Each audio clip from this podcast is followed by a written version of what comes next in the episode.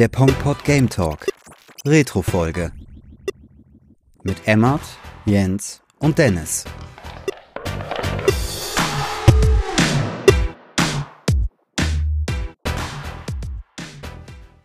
Hi und herzlich willkommen beim Pongpod Game Talk. Heute wieder mit einer kleinen Retro-Folge, wo sich Emmert und Jens wieder in meinem Büro versammelt haben, damit wir gediegen über Zelda The Minish Cap und ein bisschen über Zelda Four Swords Spiel, äh, spielen, sprechen können. Das Spiel, das keiner spielen konnte. wir auch nicht, zumindest nicht auf dem Game Boy Advance. Aber unser, ähm, unsere Hauptattraktion wird heute Zelda The Minish Cap sein, wo wir ein bisschen so ein Mini-Deep Dive reinmachen, was so äh, das Spiel ausgemacht hat, wie es uns gefallen hat und wie, so, wie die Entwicklung von dem Spiel war. Erstmal, hi Emmert, hi Jens, schön, dass ihr hier seid. Hallo, hi Dennis. Ah, die alte, das alte Retro-Team ist wieder da. Wir haben uns schon hingesetzt wie alte Männer und gestöhnt und jetzt sprechen wir über alte Spiele und hoffentlich gefällt's euch. Und für heute ist die Frage, früher war alles besser bei The Minish Cap? Ich weiß es nicht. Aber wir starten doch mal mit der Geschichte von The Minish Cap. Äh, und da hat, glaube ich, Jens, nee, Emmert, ja, einer von euch beiden, zumindest nicht ich. Äh, ich kenne ein bisschen die Geschichte davon. Ich habe es ja auch selber angespielt auf dem Game Boy Advance. Aber äh, was passiert da so?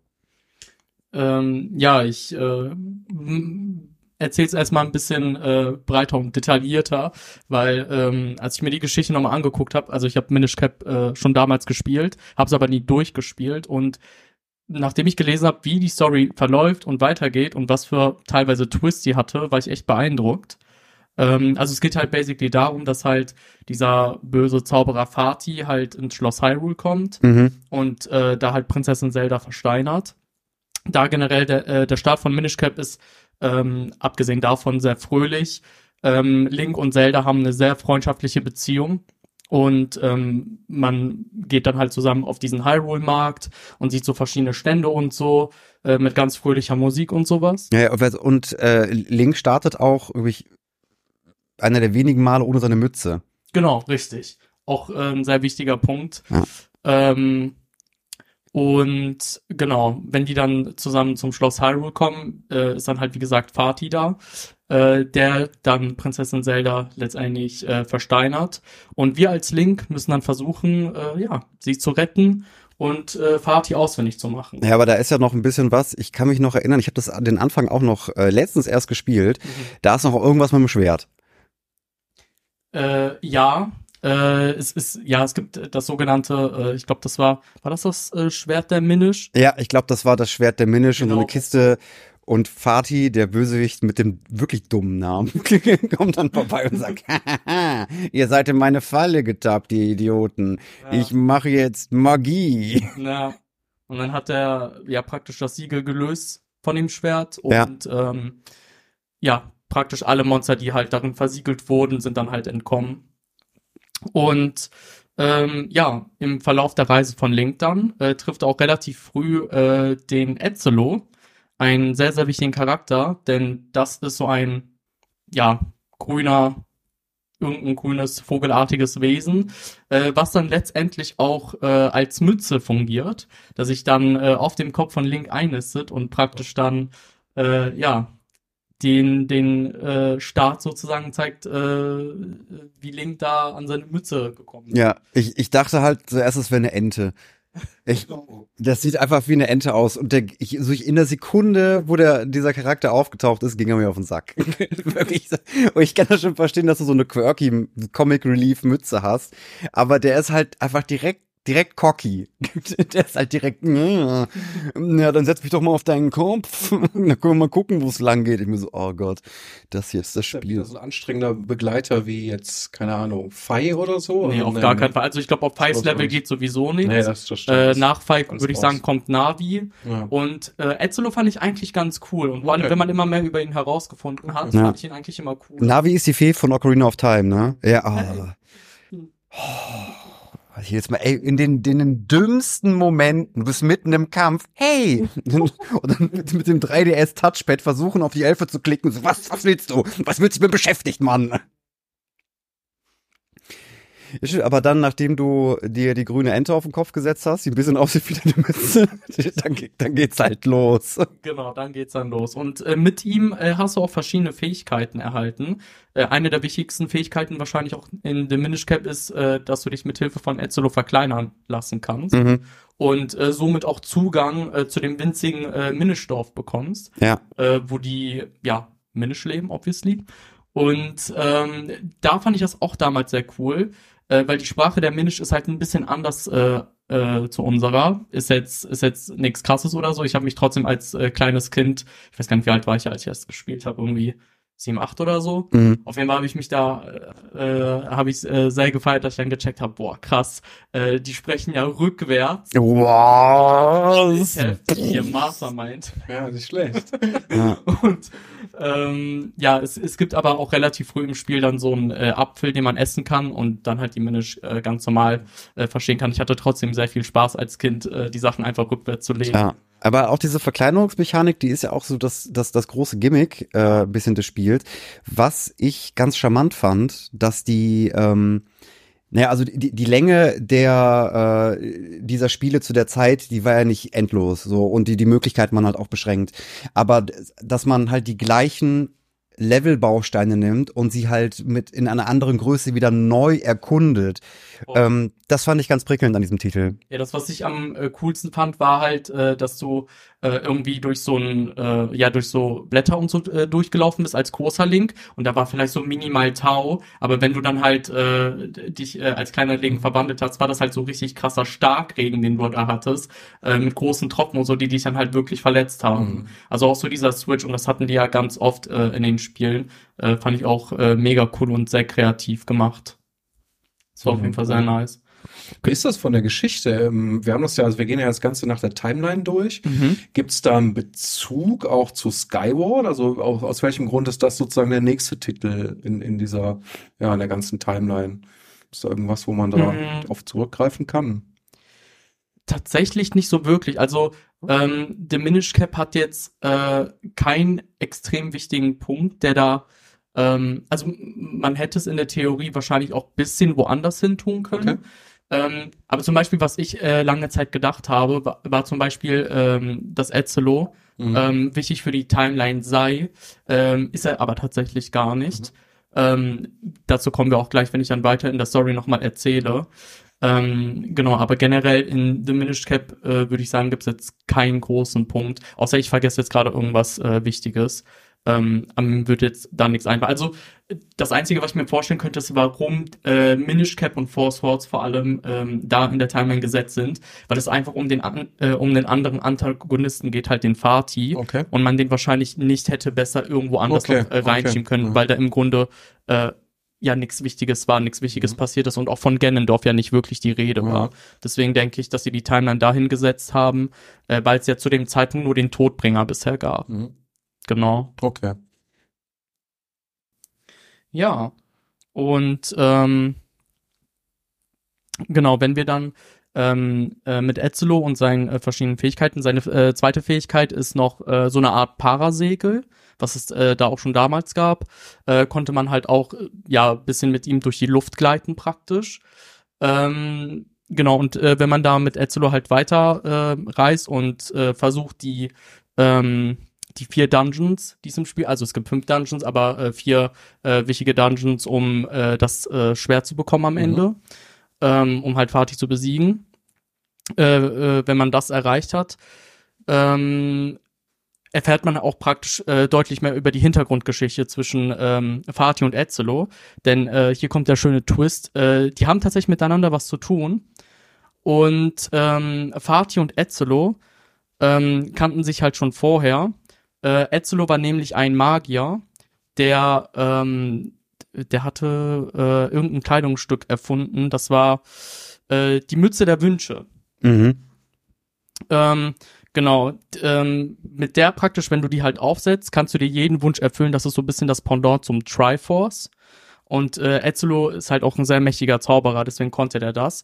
Und Fatih war sein Lehrling. Okay. Ja, und ähm, Fatih fand das halt alles nicht so cool und ähm, der wollte dann halt die Mütze halt klauen. Mhm. Und ähm, ja, Ezio hat ihn praktisch dabei erwischt, aber da war es halt schon zu spät und äh, ja, Fatih hat dann Ezio verzaubert beziehungsweise verflucht und in äh, diese Mütze äh, verwandelt, äh, die er halt jetzt geworden ist und sich selbst hat er halt extrem stark gemacht und halt äh, selbst zu einem Hexer gemacht. Und ja, dann hat praktisch die Story seinen Verlauf genommen, wie er dann Okay. ähm, das- die Mozza befreit hat. genau. Aber an sich ist es jetzt so bis auf die äh, äh, Kleinerwertmechanik und ein paar neue Tools, die Link bekommt, ist das halt, also sprechen wir halt von einer klassischen Zelda-Story. Das ist, Genau, it's same, Zelda. same, but different. genau, genau. Ja, die Besonderheit ist vielleicht noch, dass, glaube ich, auch der Ausgangspunkt, zumindest das Schwert, für ja dann nochmal Four Swords und Ja. auch Four Swords Adventure, ne? Ist ja so ein bisschen eigentlich zusammenhängend auch, ne? Und das ist ja Genau. der Ursprung, denke ich mal, dann der Genau, des wo, Schwertes zumindest. wobei man auch sagen muss, dass das Schwert äh, von, ähm, also das Schwert der Minish ist nicht dasselbe ähm, wie das Schwert, äh, was es in Four Swords Okay. gibt, Okay. weil da nennt es sich explizit das äh, Schwert der Vier, wobei ich aber auch selbst sagen muss, dass ich nicht weiß, ob die das einfach neu benannt haben Mhm. und es eigentlich dasselbe ist, äh, weil in The Minish Cap konnte Link sich auch vervielfältigen Ja, genau. äh, mit seinem Mhm. Schwert ähm, auf so bestimmten Bodenplattformen. Also kann es schon sein, dass es dasselbe Schwert ist, aber dann halt sich irgendwie neu benannt wurde. Äh, äh, Also hatte ich das immer verstanden, aber ich bin mir auch nicht sicher. Ja, aber ich meine halt auch, als ich es gespielt habe, das ist halt die, die, die, die, die bauen das Schwert schon anders. Also das ist nicht das Master Sword. Genau, das- genau. Ja. Das ist ir irgendein anderes Schwert. Genau. Vielleicht kann man dann noch einen kleinen Abstecher noch so zu, zur Entwicklungsgeschichte. Also es ist, das ganze Spiel ist erstmal vom Capcom entwickelt worden. Mhm. Ähm, und damals war der Director der Fujibayashi, der auch jetzt mittlerweile äh, Director von Tears und Breath of the Wild ist. Hm. Und die haben halt vorher, äh, hat Capcom einfach für den Game Boy Color noch dieses Oracle of Ages und Oracle of Ja, genau. Und weil das halt so gut geklappt hat, wenn das gefallen hat, haben die dann äh, The Minish Cap nochmal als Gemeinschaftsproduktion gemacht. Ja, genau. Das ähm, Interessante ist noch, die haben eigentlich, also die, die haben wohl mit Minish Cap angefangen, mit 2001 ist die Entwicklung gestartet. Und dann sind sie aber hingegangen und haben das Remake von Link to the Past äh, entwickelt. mhm. Und da gibt's halt einen Multiplayer-Part, ähm, der auch Four Swords heißt. Mhm. Ähm, den man auch wirklich nur mit vier Spielern spielen kann. Four Swords Adventure kann man ja, glaube ich, auch alleine spielen. oder? Genau. Ja, das auf dem Gamecube kann man alleine spielen. Das Genau. auf dem äh, Game Boy Advance, da muss man zu viert sein, oder? Nee, da äh, reicht es schon, wenn du zu zweit bist. Ah, okay. Genau. Aber ist auf jeden Fall Multiplayer. Genau, so ist das. Also es gab eigentlich diese Multiplayer-Komponente von diesem Link to the Past. Also es gab dieses Link to the Past Remake für den GBA, Mhm. der super erfolgreich war zur damaligen Zeit. Und dann gab es diese Erweiterung und da sozusagen dann im Anschluss ist dann nochmal Minish Cap weiterentwickelt worden und auch Four Swords Adventure. Hm. Also so ein bisschen alles zusammenhängend in der Entwicklungsgeschichte. Mhm. Das ist eigentlich. Und wer es spielen will, kann man auch sagen, also ihr könnt das auch heute noch spielen. Äh, das gibt's bei Nintendo Switch Online, kann man das auch einfach mal ausprobieren. Da gibt's ja dieses GBA-Modul, was man zukaufen kann. Ja. Ähm, da gibt's das, ansonsten gab's das für die Wii U noch. Genau. Und das habe ich. Hast du ja, Ja. clever. Ich glaube, das sind die besten Käufe, wenn man sich alles für, als, wie soll man sagen, die letzte Möglichkeit, diese Spiele noch zu kaufen. Ne? Ja, ich, Ja. ich bin halt ein Snob und hab's mir für die Originalkonsole geholt. Ja, okay, sich noch mal was anderes. ja, Dennis, da kann ich auch kurz was erzählen, was dir auf jeden Fall im Herzen wehtun wird. Was denn? Ähm, den wahrscheinlich besten Trade meines Lebens. Hau raus. Yes. genau. Ähm, also, das war, glaube ich, noch in der Grundschule. Äh, da habe ich mein wertvolles äh, Minish Cap Game Boy Advance Modul gegen ein Pokémon-Deck ertauscht mit einem Freund. Fuck. Ja, Oh mein Gott. und ich bereue. Ah. Warum? War es auch noch mit, mit, mit Packung? Nee, das tatsächlich nicht. Nur das Ah, okay. Ja, okay, da- okay, kann man leben. Also, ja, ja. Ja, also ich habe also Minish Cap kriegst du ähm, jetzt auf dem Sekundärmarkt nur das Modul in einigermaßen guten Zustand so zwischen 50 und 60 Euro. So, das geht. Das, also ich glaube mit Four Swords drauf. Ah, Oder war das ein okay. anderes Modul? Oder war das Link's Awakening für den GBA mit Four Swords? Ich Oh, weiß es doch, Du nicht. sagst aber was stimmt. Äh, wa- war das nicht in jedem GBA-Modul oder war das auch eine Special Edition? Ich weiß es nicht. Ich muss mal kurz gucken. Jens, wenn du mal hinter dich greifst und meinen, den Game Boy Advance aus dem Regal nimmst, da ist das Modul drin. Das liegt genau vor, äh, hinter den Kopfhörern. Ah, Gucken wir doch mal. Es gab das Spiel auch noch für die Leute, die sich diesen 3DS oder den 3DS einfach schnell gekauft haben, gab es das als dieses Bonusprogramm. Ich weiß nicht, ob ihr es noch wisst, der 3DS kam ja raus, Mhm. da wurde er ziemlich schnell im Preis reduziert und die Leute, die den zuerst gekauft haben, die haben ja irgendwie so zehn Spiele nochmal geschenkt bekommen. Und da, also gab es auch wirklich nur für diese Leute und da war The Minish Cap auch dabei.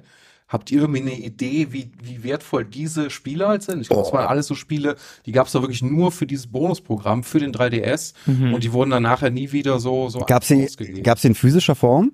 Ne, ich glaube, das kannst du runtergeladen. Du hast die Möglichkeit gehabt, das runterzuladen. Naja, gut, aber das ist, glaube ich, heute nichts mehr wert, weil der, der, der E-Shop halt geschlossen ist. Und du kannst dir keine, äh, ich glaube, du kannst die Download-Counts nicht mehr benutzen. Nee, das nicht, aber ich würde mich mal interessieren, was diese 3DS-Konsolen, ob die einen besonderen Wert Ach, wo das da drauf ist? Genau. Ja, bestimmt, bestimmt, bestimmt, bestimmt. Also aufs, ich habe geguckt aufs Modul von The Minish Cap, da war nicht Four Swords dabei. Ich glaube, es war beim Remake von Link's Awakening. Genau, da auf jeden Fall. Aber ich meine, ähm, auf Minish Cap war auch noch irgendwas Zweites drauf. Also die Version von The Minish Cap, die ich gesehen habe, es gibt einmal die europäische Version. Ja. Äh, das ist die, die ich habe. Die hat ein grünes, äh, so einen grünen Waldhintergrund, Mhm. äh, rote Zelda-Schrift und einen grünen The Minish Cap. Und es gab die amerikanische Version von The Minish Cap. Da war das Label, der Hintergrund war da rot.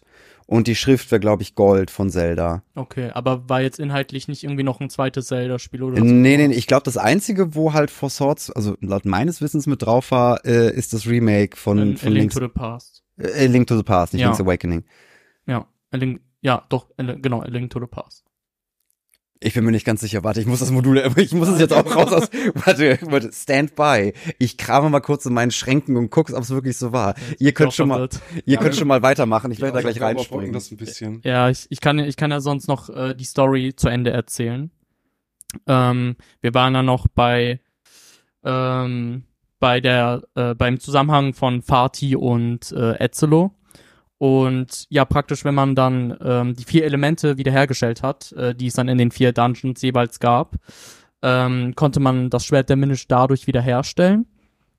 Und ähm, ja, im Endkampf dann gegen Fatih, gegen ihn dann antreten. Und ähm, ja, wenn man ihn dann besiegt hat, ist dann ganz typisch äh, Zelda-mäßig äh, alles wieder gut. Man hat Zelda gerettet. Äh, Zelda nutzt dann äh, die Mütze, die Ezelo erschaffen hat, um alles rückgängig zu machen, was halt Fatih äh, zerstört hat Mhm. und äh, generell alles, was er da halt gemacht hat, auch äh, die Monster versiegelt und sowas. Und ihn selbst auch, äh, auch ganz wichtig, Fatih wurde versiegelt. Und äh, ja, letztendlich gegen Ende, ähm, was dann auch der Grund ist, warum es keine Unstimmigkeit in der Timeline gibt, wie ich am Anfang dachte. Ähm, Ezelo kommt halt in seine ursprünglichen, äh, in seine ursprüngliche Form wieder zurück und äh, wird dann praktisch wieder Magier. Weil wenn er das halt nicht gewesen wäre, ähm, wäre er Ezelo so die Erklärung dafür, warum ja Link immer so ein grünes Gewand trägt und so. Und das äh, hätte, hätte dann ja Probleme mit Skyward Sword äh, gegeben, weil da war ja die grüne Kleidung äh, aufgrund von dieser Ritterprüfung Mhm. äh, hast du die ja Mhm. bekommen. Und in dem Jahr, wo er Link das gemacht hat, war es halt zufälligerweise grün.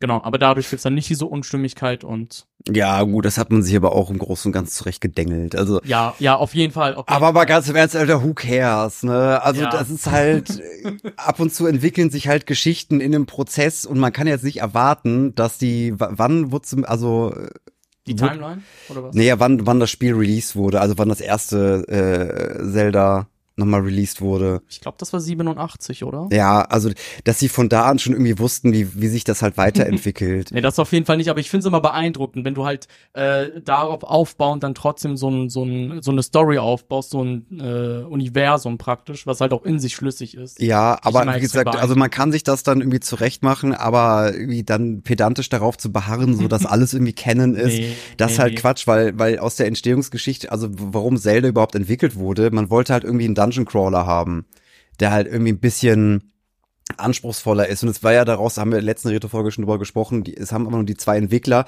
die sich halt gegenseitig diese Dungeons gebaut haben, die dann irgendwie spielen können. Und daraus ist halt irgendwie dann Zelda geworden. Hm.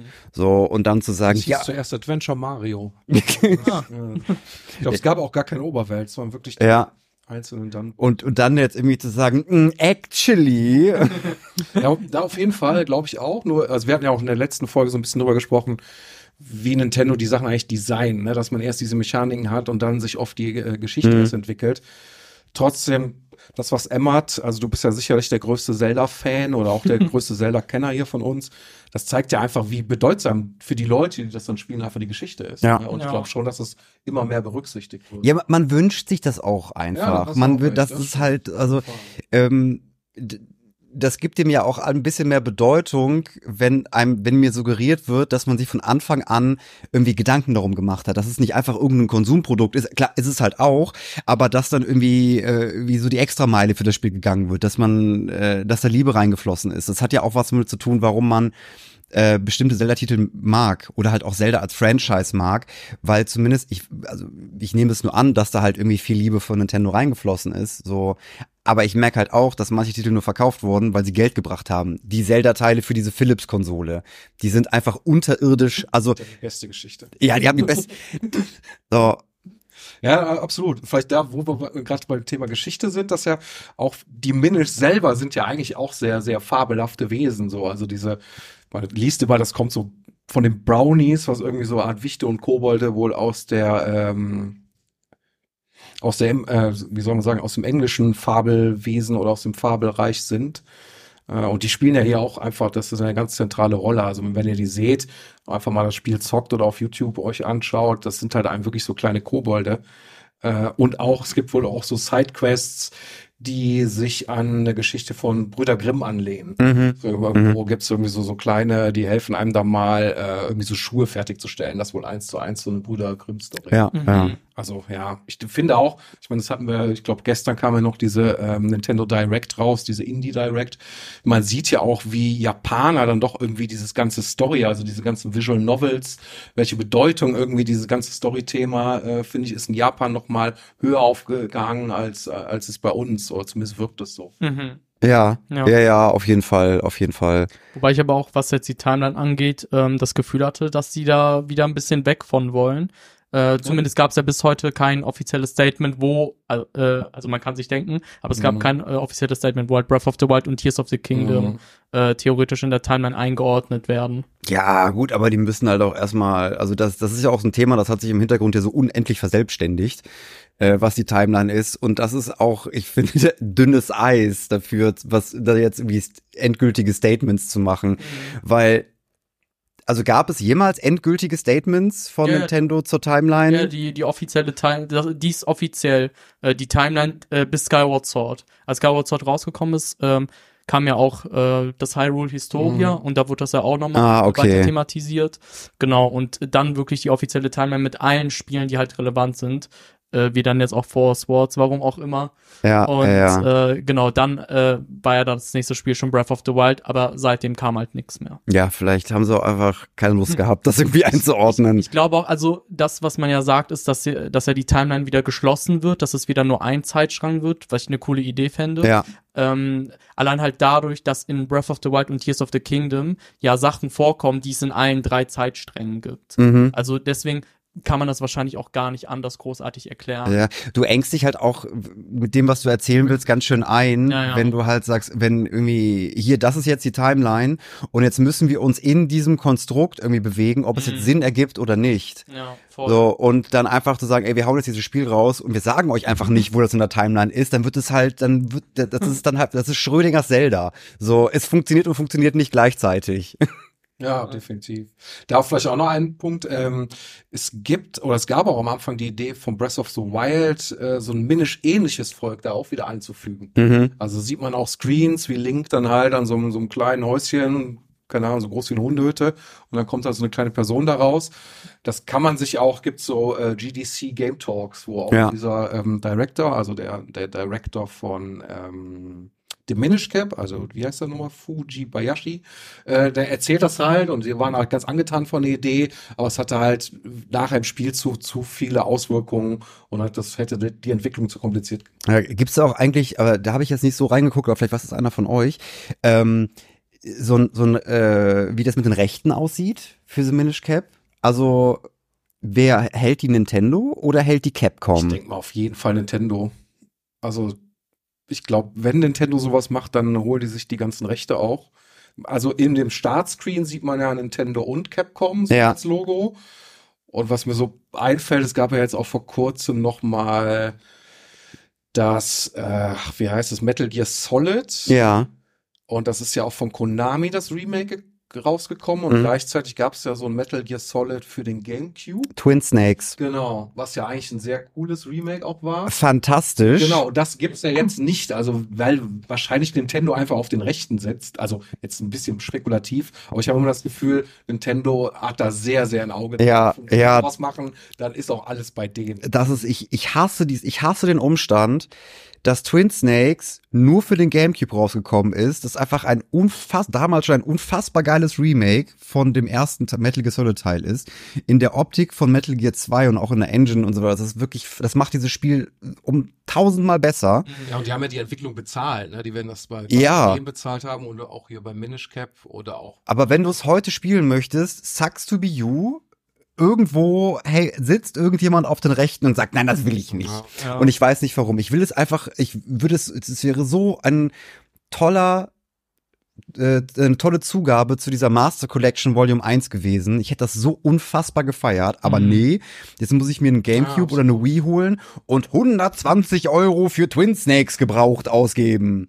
Das ist es Ja, wert. wenn ich das so höre, bin ich sehr froh, dass Resident Evil 4 kein GameCube-Exklusivtitel ist, weil das sollte, das sollte sehr ursprünglich sein. Was? Ja, Oh mein sonst Gott. Gut, das ist das nicht, weil das hat das Genre neu definiert. Auf dem Gamecube hätte es keiner mitbekommen. Ja, und wir hätten jetzt auch das nicht auf der PS5 äh, da wieder als Remake bekommen oder halt äh, Ja. PC und Ja, so. absolut. Also das äh, wäre schon echt krass gewesen. Und letztendlich gab es ja dann Resident Evil 4 gefühlt auf jeder Konsole dann äh, zehnmal noch. Äh, Ich glaube, das kannst du mittlerweile auf deinem Kühlschrank spielen. Das ist, wie, wie, wie Skyrim. Auch nicht ganz so hart wie Skyrim, aber das Ja. gab's auf wirklich allen Konsolen. Ich meine, die Ursprungsgeschichte, auch vielleicht noch mal ganz, ganz weit ausgeholt. Ähm, also Nintendo wollte ja damals das Diddy Kong Spiel, äh, Quatsch, Donkey Kong Spiel, was so der erste erfolgreiche Automat war, wollten sie eigentlich mit Popeye rausbringen Ja. und haben die Lizenz nicht bekommen. Dann ist halt erst Donkey Kong entstanden. Äh, und das war natürlich der Move überhaupt. Also dadurch sind sie ja zu ihren ganzen Marken eigentlich gekommen. Und Ja, das ist ja ja. das, was Mhm. Nintendo so, so wertvoll macht, ne? diese ganzen eigenen Properties. Ja, voll. Ja, schon. Ja. Aber auf- der anderen Seite, da sitzen sie halt auch gerne drauf und möchten, ne, das haben wir auch schon viel drüber gesprochen, diese, Ja. diese, die Zugänglichkeit ähm, von, weil wir dürfen nicht vergessen, auch Games sind mittlerweile Kulturgut. Mhm. Ähm, und da muss man sich jetzt irgendwie auch die Frage stellen, wie kriegen wir Zugang zu diesem Kulturgut oder darf Nintendo das einfach für sich behalten? Das ist dann halt die, wie diese, Meinst du, ob die Rechte irgendwann auslaufen? Nee, ja, also schon. Ja, das ist auch irgendwie, ich, ich weiß nicht genau, wie das da bei Videospielen mit den Rechten läuft. Also bei Musik ist es irgendwie der, der Interpret muss seit so und so vielen Jahren tot sein. Ähm, oder bei Büchern, aber da gibt es ja auch die Brechterben, die ja auch äh, da unfassbar den Daumen drauf haben, wie halt äh, Mutter Courage gespielt wird in Theatern. Die, die geben da einen ordentlichen Ton an, wie und was gespielt wird. Und Brecht ist halt schon länger tot. So, also wenn die, jemand sich halt noch irgendwie ich weiß nicht genau, wie das rechtlich funktioniert, aber du kannst, glaube ich, diese Zeitspanne immer verlängern. Wenn du wahrscheinlich was neu rausbringt. Ja, oder so, es gab's ja bei eine auch bei, bei, bei Superhelden äh, IPs, die halt da sind, da musste mal irgendwie schnell so ein Film rausgehauen werden, war glaube ich Fantastic Four oder so, weiß ich nicht. Ja, also doch, da war das auf jeden Fall. Haben die das halt irgend, irgendeine Superhelden-IP, damit die sich das Disney nicht schnappt, mussten sie halt irgendeinen Film machen und deswegen haben wir halt shitty Superheldenfilme, damit, damit halt irgendwelche Produktionsstudios die Rechte nicht verlieren. Der weiß aber dieser Spagat von ähm, geistigem Eigentum und kulturelle Inhalte, die gesellschaftlich relevant sind. Das ist ja, also Kunst wird ja uns auch zugänglich gemacht durch Museen Mhm. äh, oder halt Literatur durch Bibliotheken, so dass es dafür irgendwie einen, einen, einen Zugang gibt. Aber Nintendo hat halt den Zugang für kulturelles Material, ob es jetzt wichtig ist oder nicht, mag eine andere Sache Ja, sein. Ähm, und sie haben und sie können sich entscheiden, wie sie die, die Distribution davon verteilen. Und wenn sie auch was nicht rausgeben wollen, dann geben sie halt was nicht raus. Ist das jetzt richtig oder falsch? So, was dürfen die das?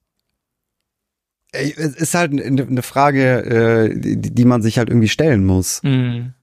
Ja, ist schon wahr. Ne? So ein Frankenstein kannst du eigentlich benutzen, eine Mickey Maus und Mario nicht so einfach. Ne? Also Ja, also von, also benutzen ist mal so eine andere Sache, halt dieses geistige Eigentum für die eigenen Inhalte zu benutzen. Das ist das ist okay, wenn man das nicht machen, wenn man das nicht machen darf, oder das halt anfragen muss, dass man sich diese Ähm, gut, das könnte halt irgendwie auch ein bisschen geiler sein, aber, aber das ist, das finde ich in Ordnung, aber einfach nur der Zugang dazu, dass diese Titel existieren und wir haben halt jetzt, seitdem wir den E-Shop zugemacht haben, es sind so viele Titel von Nintendo, also jetzt zum Beispiel auch halt Twin Snakes, das Remake von Metal Gear Solid 1, es ist einfach nicht zugänglich. Mhm.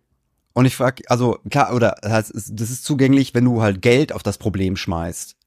Unendlich viel, obwohl die Möglichkeiten halt da wären.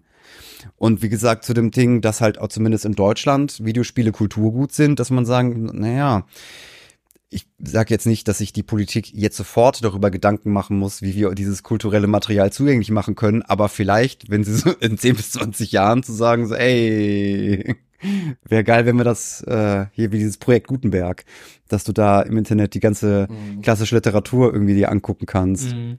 Ja, wir hatten das ja auch schon, äh, ich glaube, das war sogar in der letzten Retro-Folge, haben wir auch darüber geredet, dass ja ähm, vor allem bei Nintendo ja das Problem die Gamecube-Ära ist. Mhm. Dass vor allem da die Spiele halt unzugänglich äh, sind, ne, ist wie bei dir äh, ähm, Metal Gear Solid Ja, oder äh, sei es ähm, Wind Waker. Wind Waker, genau. Ja, gut, Paper Mario hat jetzt ja jetzt, ähm, bekommt er hier sein Remake. Ja, wie lange haben sie gebraucht? Ja. Mhm. Ja. Mhm. War's lang? Ja. Und ja, das, ich, ich verstehe es auch nicht. Also, ja. Ja, Das ist äh, halt die Verknappung. Ne? ja, die verknappen, aber das ist jetzt, äh, müssen sich jetzt Entwicklerstudios, äh, Diskussionspunkte. ja, aber die müssen sich doch irgendwie, die, die haben jetzt auch schon so einen gesellschaftlichen Auftrag, weil sie halt, weil das halt kulturell wichtiger Punkte sind, so. Und das ist halt dann nicht nur, nicht nur Profit, sondern auch irgendwie der Allgemeinheit. Ja, auf jeden Fall, aber kannst So. du, ich, also ich meine, demnächst mal müssen wir einen Juristen einladen. So, ich meine, weil Gebrauchsmuster, ne, nimm alte Stühle, Bauhausstühle oder was auch immer, was mal gab, äh, Ja. kannst du wahrscheinlich auch nicht einfach reproduzieren. Ja, doch, das geht. Also äh, auf dem äh, auf dem Vitra-Chair, auf dem du gerade sitzt, den habe ich bei Amazon für 20 Euro geholt. ob, das, ob, ob das die Vitra-Leute genehmigt haben. Das weiß man nicht, aber die sehen gen exakt genauso aus. Gut, nach dem, nach dem kleinen äh, Ausflug in äh, bringt Twin Snakes Remake endlich raus. Äh, kommen wir doch mal zurück zu unserer Hauptattraktion, zum Minish Cap. wir sind jetzt ein bisschen durch die Geschichte durchgegangen, äh, haben die Einzelheiten jetzt ein bisschen rausgestellt, aber im Großen und Ganzen in a nutshell äh, äh, ist eine Classic Zelda Story mit einem kleinen Kniff, dass du halt klein wirst und mit ein paar neuen Tools. Ähm, vielleicht können wir da so ein bisschen einsteigen, also äh, in äh, Orte, Charaktere, äh, die Dungeons, äh, weil halt auch, in, wenn wir über die Dungeons sprechen, halt auch die neuen Gadgets oder die, neu, äh, die neuen und alten Gadgets Mhm. äh, zum Sprechen kommen, das Gegnerdesign etc. pp. Vielleicht kann ich schon auch vorher ein, eine Sache, die mir so aufgefallen ist bei der Recherche, ist ja genau wie du sagst, dieses Klein- und Großwerden ist Mhm. so das Highlight oder die, die, die Besonderheit des Spiels. Und was mir da eingefallen oder aufgefallen ist, äh, du hast ja auch nachher diese Mütze, ähm, mit der du diese Transformation eigentlich jederzeit durchführen kannst. Und das finde ich, habe ich mir gedacht, bei, ähm, bei Ocarina of Time hast du ja eigentlich auch den Wandel, ne? du kannst in der Zeit wandeln, brauchst einmal immer diesen Tempel der Zeit, hast eigentlich einen festen Punkt, mit dem das geht. Ja. Und Äh, obwohl, nee, also du hast ja die, die Ocarina of Time. Du tauchst nur immer wieder im Tempel der Zeit auf. Genau, genau, genau. Äh, und ich fand dieser, ähm, dieser Dire Director, der hat ja, der hat das hier bei quasi äh, Minish Cap gemacht, dass das wesentlich dynamischer ist, dieser Wandel, dass du das jederzeit machen kannst. Und wir hatten es ja beim letzten Mal auch mit dem Zeitstein. Das ist ja auch der gleiche Director gewesen, der eigentlich so dieses, ge- diese, diese Wandlung viel, viel dynamischer eingeführt hat, als es vorher war. Ja. Also sehr, sehr detailliert so, keine Mhm. Ahnung, aber mir ist das irgendwie aufgefallen, dass man also von diesem statischen, ich komme mal zurück zu einem Punkt, Mhm. hat er das eigentlich aufgebrochen zu, ich kann diese Wandlung jederzeit und viel flexibler nutzen. Ja, ja. Wo, wobei man aber auch bei der Wandlung sagen muss, also man hat schon immer ein Objekt gebraucht, also sei es ein Baumstamm Ja, oder äh, so ein Stein oder so. Also die waren auf jeden Fall auch begrenzt. Man konnte es nicht äh, also überall machen. Ja, genau, aber aber an, an diesen, genau, irgendwie, genau, auf jeden ja. Fall. Also es gab dann äh, etliche Spots, wo man Ja. das auf jeden Fall machen konnte, ja. Ja, man, vielleicht kannst du auch mal, also ich hatte irgendwo gesehen, dass auch so der Einstieg, also A habe ich gelesen, die Leute waren richtig begeistert von diesen kleinen Städten, wie, also auch wenn man die Videos sieht, ist ja wirklich ein schönes GBA-Spiel gewesen. Ja, Ja, voll. Richtig, also wie fandst du das? Oder auch dieses, ähm, Ja, nee, oder auch, dass man irgendwo, äh, hatte ich gesehen, dass der Einstieg ähnlich zu Link to the Past ist, was ja auch wieder das gleiche Team, also zumindest das Remake gemacht hat. Mhm. Ja, vielleicht Ja. erzählst du ein bisschen so deine, deine Sicht, weil du ja, glaube ich, der Einzige bist, der es gespielt hat. Dennis, hast du es noch, noch mal angezockt? Was, äh, Link to the Past? Ne, Minish Cap. The Minish Cap, ja, ja, ich hab, ich bin da, äh, ich glaube, bis zum ersten Dungeon Ja. gekommen, so, aber ich, also ich, ich, ich snack das immer so zwischendurch weg. Äh, aber gerade ist halt meine Liste an Spielen, die ich spiele, sehr, sehr lang. Also Ocarina of Time will auch noch durchgespielt werden und dann habe ich irgendwie Hyrule Warriors angefangen und es gefällt mir halt irgendwie, weil ich äh, ein großer Dynasty Warriors Fan war und das ist halt schon so für für unterwegs sehr geil so und dann ach, es ist einfach unfassbar viel. Dann Oracle of Ages und Season habe ich mir auch letztens gefunden in einem Laden und das muss ich dann habe ich auch schon angefangen und ich so, ah verdammt. das ist also reingespielt. Ich werde es auf also ich werde es auf jeden Fall zu Ende spielen, aber ich hab, bin's halt ni- bin nicht ganz durch. Also Mhm. wie gesagt nicht ganz durch am Anfang. Ja. Ja, ich kann ja mal mit dem Anfang starten. Also, ähm, gut, Ähnlichkeiten mit A Link to the Past ist, würde ich sagen, nur der Part, wo man äh, im Bett aufwacht und dann aufsteht. Äh, aber Minish Cap beginnt wirklich extrem fröhlich. Also Ja. da ist wirklich alles super, alles gut. Man kommt auf diesen Hyrule-Markt, man hat eine gute Zeit mit Zelda, äh, es läuft extrem fröhliche Musik. Ähm, man klappert, wie gesagt, ein paar Stände ab und so. Äh, Zelda macht dir da auch sogar ein Geschenk. Und Äh, sie schenkt dir das Schild. Genau, Ja, das Genau. du dann später später brauchst. genau. Ja, den, den wendet man sogar äh, relativ äh, schnell danach an, weil Ja. man auf dem Weg irgendwie so einen roten Octorok trifft und dann äh, schießt er halt auf einen und dann soll man Ja, genau. Das, hat, das erinnert mich halt an diese Blattmenschen aus Ocarina of Time. Da habe ich die ja zum ersten Mal gesehen. Die halt diese Nüsse, diese Nüsse auf dich schießen. Diese äh, Dekopflanzen. Ja, genau. Das hat mich halt sehr daran erinnert, Mhm. wo ich dann dachte, ah, witzig. Ja, die, ja, vom Design her, diese roten Octoroks äh, äh, sind ja wieder äh, praktisch zurückgegangen, weil das ja sehr ähnlich zu den ersten Designs waren vom äh, ersten The Legend of Zelda. Ja. Da waren die auch so ganz simpel Stimmt, und haben diese auch so, Sachen. ne? Ja, aber die Genau. verhalten sich halt auch gleich, weil bei, weil, weil die, die schießen halt auf dich und dann, wenn du den eine, eine gelöffelt hast, sagen die, oh, Entschuldigung, das ist meine Art zu sagen, dass ich Sachen verkaufe. Ja. Hier sind zehn Rubine, tschüss. Und das ist dann, auch diese Erklärung, die du am Anfang bekommst und sagst, oh, ich will schon die ganze Zeit irgendwas verkaufen, aber niemand will was sehen. Ich sag, ja, dann hör halt auf, mich mit Steinen zu bewerfen, du Dödel. Ja. Ja, und dann also, bis auf dem Markt, äh, dann kommt dieses ganze äh, große Bösewicht. Genau. Und dann geht's auch schon direkt los. Und ach so, äh, vielleicht auch äh, wichtig zu nennen. Also gut, eigentlich ist es äh, in The Legend of Zelda egal, warum äh, ein zwölfjähriges Kind äh, geschickt wird, um äh, die Welt Reise, zu äh, retten. um, um, um die Welt zu retten, genau. Weil die Geschichte vorangehen muss, deswegen. Aber, aber in The Minish Cap macht sogar Sinn, denn äh, nur Kinder können die Minish sehen. Deswegen Okay. muss halt zwangsweise. Ah ja, stimmt, du wirst ja losgeschickt, irgendwie das Schwert wieder ganz zu machen, damit Zelda entsteinert wird. Genau, genau, Und dafür muss man die, die, die Minish finden. genau. Ja, aber ich finde, also, wie schon gesagt, hat, es sieht sehr, es sieht sehr schön aus. Also, es sah auch schon auf der Originalkonsole sehr schön aus. Ja, es sieht sogar noch voll. besser aus, wenn du den IPS-Display halt reinballerst und dann, das sieht wirklich fantastisch aus. Ähm, das kann man auch, glaube ich, locker dann auf der Switch spielen. So, klar, man hat halt seinen, äh, seinen Retro-Pixel-Look. Ähm, aber man glaubt jetzt nicht, dass es so alt ist. So, das ist halt, ich finde, das ist gut gealtert, das Spiel. Ja, voll.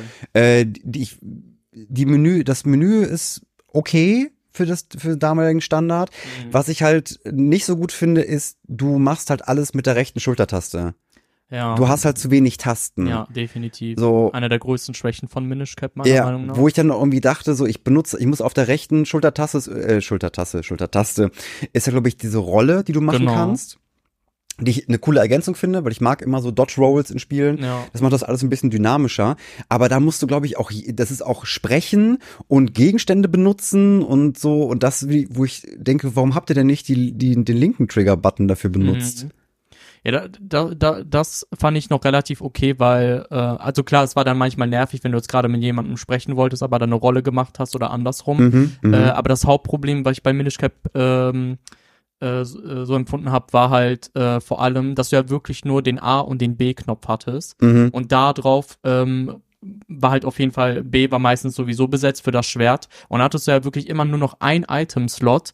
und äh, zum Beispiel auch irgendwie den Schild oder so hätte man ja auch auf eine Schultertaste setzen können. Ja, Aber der ist einfach auch äh, einer von den zwei Knöpfen, die man halt belegen muss. Und klar, dann kann man halt sagen, gut, für, für einen äh, krasseren Fight oder so hat man dann halt äh, Schwert und Schild. Aber gerade äh, bei den Bossen äh, hast du halt immer das Dungeon-Item meistens gebraucht für, für ein gewisses Mhm. Gimmick und dann konntest du halt nie dein Schild benutzen. ja. Und das hat mich halt auch schon äh, früher voll gestört. Ich weiß, ja, weil halt, es, es war ja noch eine Taste übrig, glaube ich. Also ich Ja, meine, ja, die hätten die linke Fall. Schultertaste, hätten sie ruhig benutzen können, da um irgendwas draufzulegen. Ja, ich überlege gerade, ähm, in, El oder wo war das? Äh, für irgendein Zelda-Spiel ähm, hatte man dafür äh, die Pegasus-Stiefel äh, auf der linken Schulter. Ich glaube, das war Link's Awakening sogar. Aha. Da, da, da war, äh, dafür waren die Pegasus-Stiefel. Das hätte man halt auch hier theoretisch machen können. Dann hätte man noch äh, irgendwie sagen können, ja, okay, deswegen halt. Äh, aber ich glaube, selbst in Minish Cap äh, hatte man ja auch diese schnellen Stiefel. Mhm. Die waren ja, glaube ich, auch ein Item-Slot, den man für A oder B ähm, dann äh, benutzen musste. Ich glaube schon, ja. Ja, also, ja, also da, das war auf jeden Fall nicht gut gelöst. Ja, so, pff, weiß ich nicht, weil ich lag es irgendwie daran, dass sie das für die vorherige Generation von Handhelds gemacht haben, wo es doch keine Schultertasten gab oder Nee, das kann nicht sein. nee, nee, dafür die haben es aber eingeplant, aber so ich weiß, das, ich verstehe es halt auch nicht, warum die das einfach diese Taste nicht benutzt haben. Ja, Das ist also, das ist jetzt auch wieder so ein bisschen, ein bisschen meckern auf hohem Niveau, aber das ist halt schon, ich frage mich halt warum. ja. So, ich weiß nicht, ist es, äh, ist es dann beim, beim Port zur Switch genauso? Haben die das einfach alles gelassen oder haben die dann noch ein bisschen dran rumgeschraubt? Ich meine, die haben äh, eiskalt alles so gelassen. Ja. Also ich kann mich jetzt nicht dran erinnern, dass ich die linke Schultertaste da wirklich benutzt habe. Ja, Also, also, ist auch schon länger her, dass ich das auf der äh, Wii U dann gezockt habe. Äh, weil da, das wäre ja die Möglichkeit, dass die zumindest so ein paar ältere Spiele für so ein neueres Button-Layout irgendwie optimieren könnten. aber dafür muss ja Arbeit aufwenden. Äh. Das will man ja nicht. Ja, das, das kriegst du halt nicht für 5 Euro im Monat für die Nintendo Exclusive Partnerschaft Deluxe. Eben. Ich meine, wo sind wir denn hier? Ja, Leute, soll man nicht so eine Gratis-Mentalität aufkommen, ne? Das wäre das würde ja ganz schlimm. Ähm, ja, wollen wir ein bisschen über die Dungeons sprechen und über die, die Tools, Mhm. die jetzt bei ähm, The Minish Cap neu dazugekommen sind. Du hast, du kriegst, hast ein paar alte Bekannte, du hast den Bumerang, ich glaube auch diese Pegasus-Stiefel, die sind halt da. Genau. Ähm, aber du bekommst auch was Neues, äh, womit du auch die Dungeon lösen musst. Äh, ich glaube, so eine, diese Bubble-Kanone Mhm. heißt die, glaube ich, so, die du halt für mehrere Sachen benutzen musst. Und Ja. ich halt auch dann weiß, dass ich an einer Stelle irgendwie auch, ähm, aber das liegt auch daran, dass ich ab und zu ein Brett vom Kopf habe, wenn ich Rätsel, Rätsel lösen muss. Mhm. Dass ich mir nachher, wie zum Teufel tue ich das denn? Und das mochte ich aber halt in diesem Dungeon so für, für das alte Spiel. Waren coole Rätsel. Voll. Auch, ähm, dass man halt äh, die Items benutzen kann dann für die Overworld, dass sie, äh, dass du die da praktisch auch ähm, nochmal anders benutzen konntest. Mhm. Zum Beispiel jetzt den Stab, den du gerade äh, genannt hast. Also das ist ja so ein Item, den würdest du ja niemals in einem anderen Spiel nochmal so in der Form irgendwie reinbringen, weil eigentlich ist das ja so ein banales Item. Ja, ja. Ähm, aber so wie die das halt da in Minish Cap gelöst haben, was du halt äh, für Rätsel damit lösen kannst, Mhm. fand ich, haben die echt sehr schön gelöst. Ähm, ich glaube, die Hauptfunktion von dem Stab war ja einmal, dass du damit äh, Objekte umdrehen konntest. Mhm. Und ich glaube, die zweite Funktion war, ähm, es gab ja immer äh, so Löcher in Minish Cap und wenn du das Ding, äh, das habe ich auch erst sehr spät herausgefunden, aber wenn du das, äh, den Stab halt äh, auf diese Löcher da schießt, konntest du mit Link ähm, in diese Löcher rein und dann konntest du deutlich höher springen damit Mhm. und äh, damit dann halt äh, ja einfach Hindernisse äh, überqueren. Ja. Ja. Und das ist halt so eine, äh, eine gute Edition so von klassischen Werkzeugen zu neuen Werkzeugen, die schon mit Kniff gedacht sind. Das mag ich. ja, voll. Das bereichert halt die, das Spiel ungemein ja, extrem. und unterscheidet es auch damit deutlich zu den vorherigen Titeln. Ja. Genau. sich.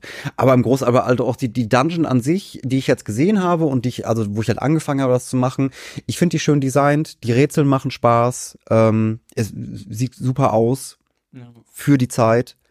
Ähm, da kommt man auf seine Kosten. Ja, auf jeden Fall. Mhm. Also auch äh, im ersten Dungeon finde ich das halt so cool, dass man halt auch, äh, den be besuchst du ja auch als kleinen Link, äh, also durchgehend. Und ähm, da fand ich das halt auch so cool, dass einfach der Endboss halt so ein äh, ganz random äh, Schleim ist. Äh, da hat mir, glaube ich, auch einmal kurz in der äh, letzten Retro-Folge drüber geredet, Mhm. äh, dass es ja eigentlich so ein ganz normaler ähm, Gegner ist, der eigentlich von Link innerhalb von ein bis zwei äh, Schwertlingen besiegt wird. Und Mhm. die, die das dann auch so gelöst haben und auch so schön, dass man auch das Dungeon-Item, was man da bekommen hat, was damals auch äh, sehr besonders war, das war nämlich der magische Krug, äh, den wir dann ja erst wieder in äh, Skyward Sword gesehen haben, äh, der dann aber auch eine leicht andere Funktion hatte, weil in äh, Minish Cap konnte man mit dem magischen Krug äh, Sachen einziehen.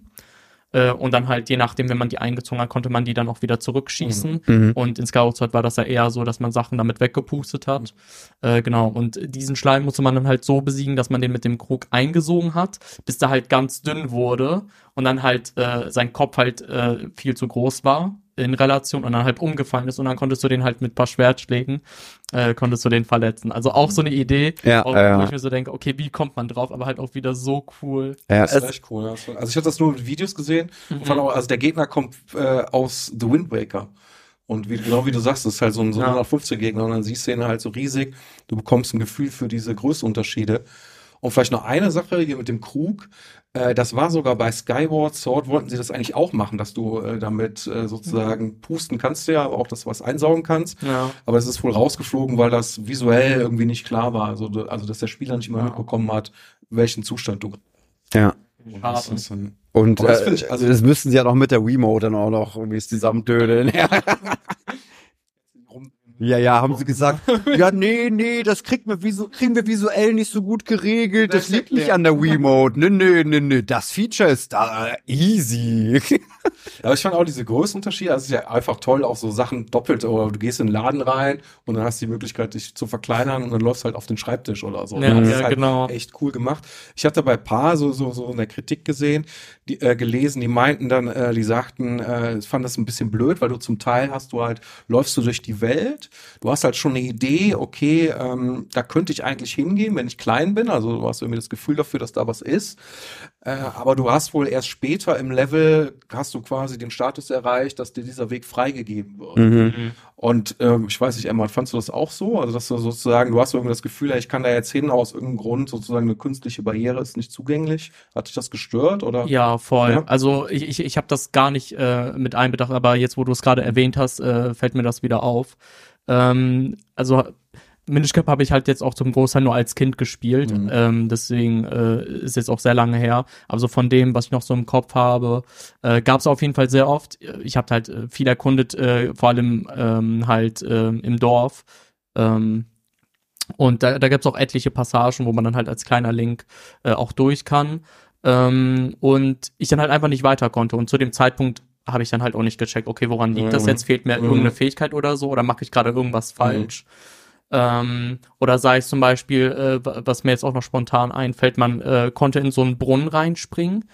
Und ähm, da, äh, we- wenn man halt unten angekommen ist, war halt auf der anderen Seite konnte man ein Herzteil sehen, aber ich konnte den nie erreichen. Ich habe mich die ganze Zeit gefragt, hä, wie soll das gehen? Bis ich dann irgendwann später erfahren habe, ach so, krass, der kann auch schwimmen lernen.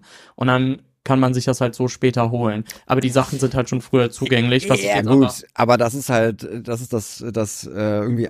Ja, ein, ja, einmal eins von Leveldesign. So, das sind die jetzt nicht die ersten. Nee, voll, voll. Ich äh, finde das auch nicht schlimm. M mich hat's nur gestört als äh, kleiner Link.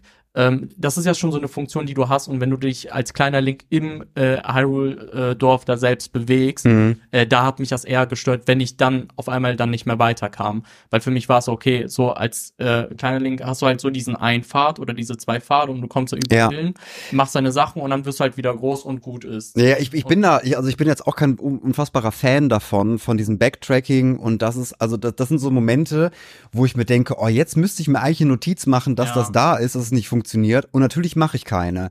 Äh, zwölf Stunden später äh, denke ich mir so, oh, ich habe ein Herzteil irgendwo vergessen, wo war das denn nochmal? So, das ist dann halt, mh, mh, manchmal ist das irgendwie clever, wenn du halt eh irgendwie eine Welt hast, wo du an manchen Punkten irgendwie viermal vorbeikommst. Native, so. Das Spiel will, dass du da so oft dran vorbeikommst und dass du dann immer wieder dran erinnert wirst, äh, zu sagen, so, ah, jetzt kann ich schwimmen, jetzt kann ich vielleicht noch mal irgendwie runtergehen. Ja. Aber es gibt halt auch andere Spiele, wo ich denke, ja, okay, habe ich einfach, wow. Mhm. Ich glaube, bei Ocarina of Time ist es so ein Ding mit den Masken. So, es gibt halt das erste Mal ein Kakuriko und dann gibt es halt den, den Wächter, der dich zu Mount Doom lässt. Mhm, genau. Und mit dem kannst du irgendwas mit Masken machen. Das habe ich durch Zufall irgendwie mal rausgefunden. Dann habe ich Mhm. irgendwie eine Maske gegeben. ja, die und-. Ja, genau. Und dann gesagt, ja, dann schönen Tag noch. Äh, und habe einfach weitergespielt die ganze Zeit und bin da schon Ewigkeiten weiter. Dann habe ich mir irgendwann die Komplettlösung angeguckt und denke so, ach, du kannst mit dem irgendwie ganz, ganz viele Masken machen? Ja, okay, der Zug ist jetzt abgefahren. Ja, ich habe jetzt die ganze Quest auch nicht ganz im Kopf.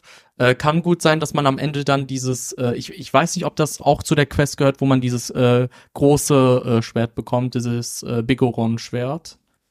Weil, Du, du sagst es, als ob es eine Bedeutung für mich haben sollte. Okay. Ha- Hatte das noch nicht. Okay, okay.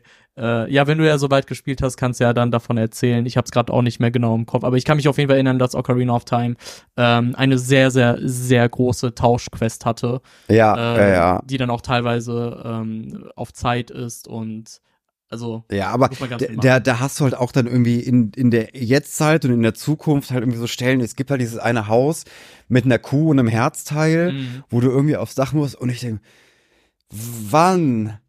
Wie? Bäh.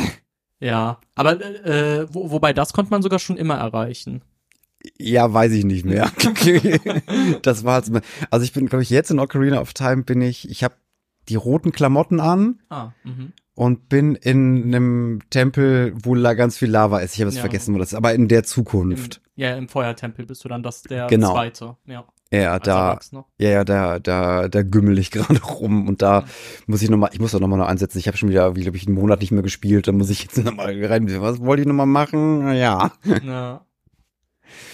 Naja, aber so, ja, kein, kein, kein großer Fan von diesem Backtracking. So, ich kann den Reiz verstehen. Das ist auch ab und zu irgendwie sympathisch, dann selber zusammen zu puzzeln. Das kann ja auch einen Aha-Effekt geben, zu sagen, Mhm. so, ah, jetzt kann ich das tun. Aber wer denkt denn da dran? Ich, ich finde es okay, wenn es in, innerhalb so einer, äh, einer Hub-World passiert. Wenn das jetzt so wie bei Pokémon ist, dass du ja die ganzen Routen abklapperst und dann siehst du da schon, ja, okay, da ist ein Wasserfall, da kann ich nach zehn Spielstunden halt wiederkommen, das merkst du dir halt nicht. Nee, nee, weil nee, das halt überhaupt auf nicht. so einem Weg einfach ist. Aber wenn du so eine Hub-World hast, wo du nach jedem Dungeon äh, oder so oder nach jedem äh, äh, neuem Item, dass du dann weißt, okay, ich gehe halt wieder an meinem Hauptort zurück und da kann ich jetzt wieder was machen, das finde ich sogar okay. Ja. Weil das hat man noch eher auf dem Schirm.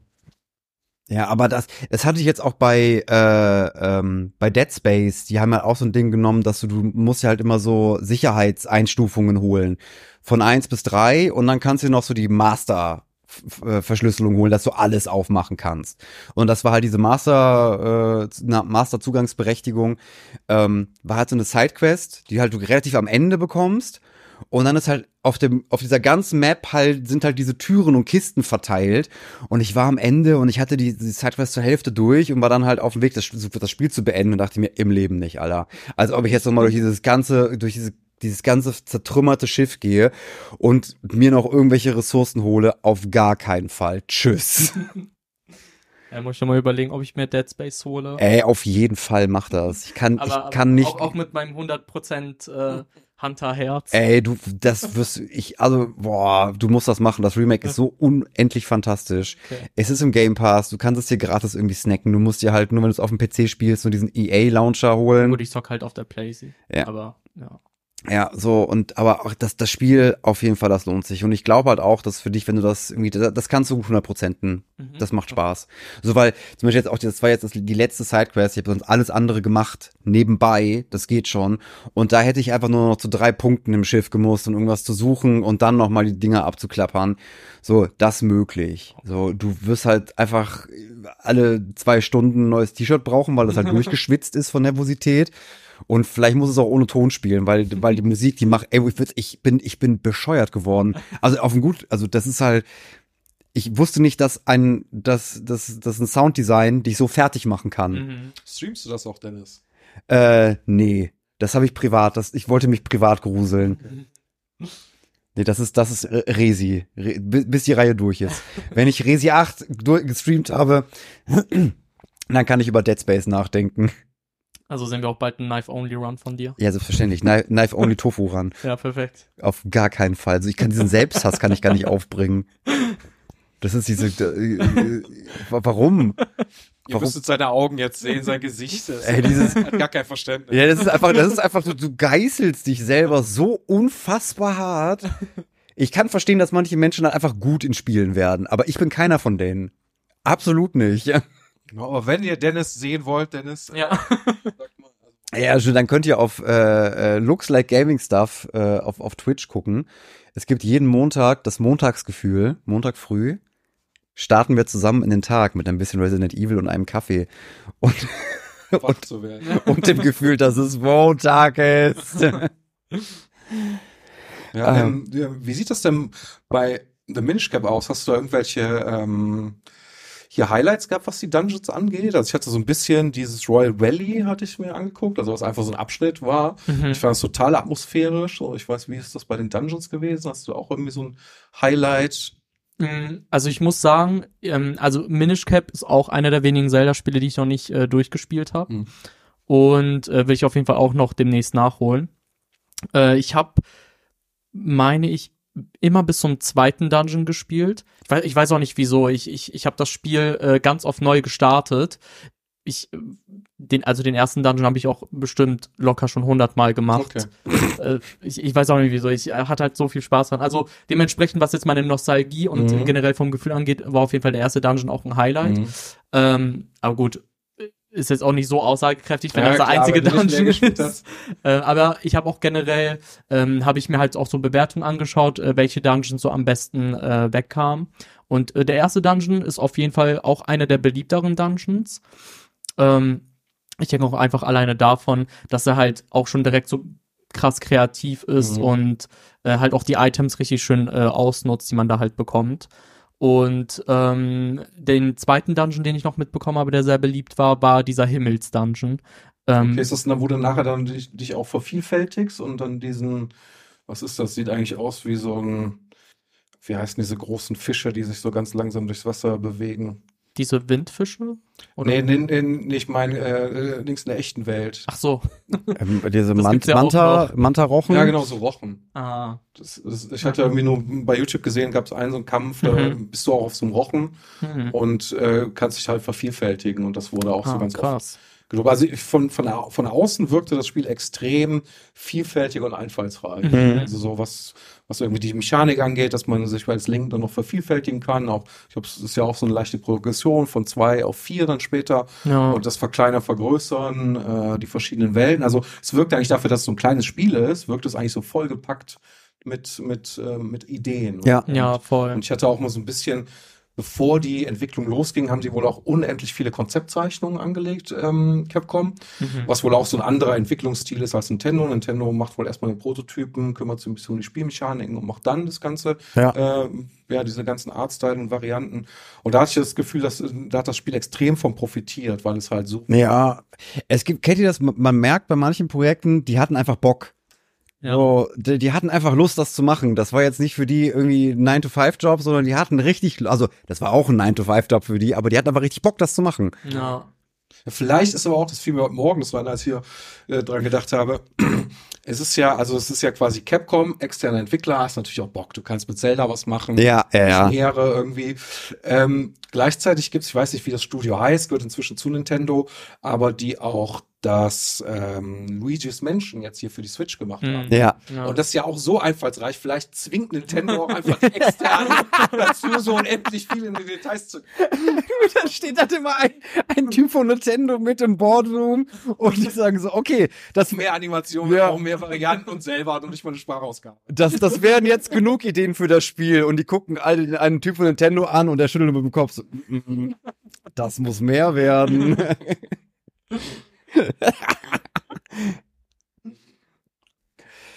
ähm, da wir jetzt so durch die Dungeons durchgegangen sind, ähm, sind wir schon fast ein bisschen am Ende von, von The Minish Cap angekommen.